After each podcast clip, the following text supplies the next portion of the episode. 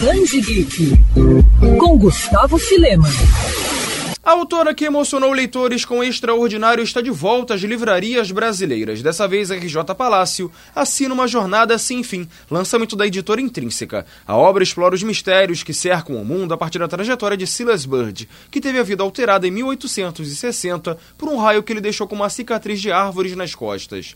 O fenômeno faz com que o garoto passe a ter a habilidade de ver fantasmas, e para um menino que mora em uma cidade pacata e sem muitos amigos, isso quer dizer muita coisa. Como se não bastasse tudo isso, Silas ainda se vê dentro de uma aventura para lá de perigosa quando três forasteiros partem com seu pai. Ao lado de um misterioso pônei preto de rosto branco, o garoto dá início a uma jornada pelas florestas, ravinas e pântanos do oeste americano, repletos de fantasmas e cowboys. A edição brasileira conta com ilustrações exclusivas e uma seleção de fotografias.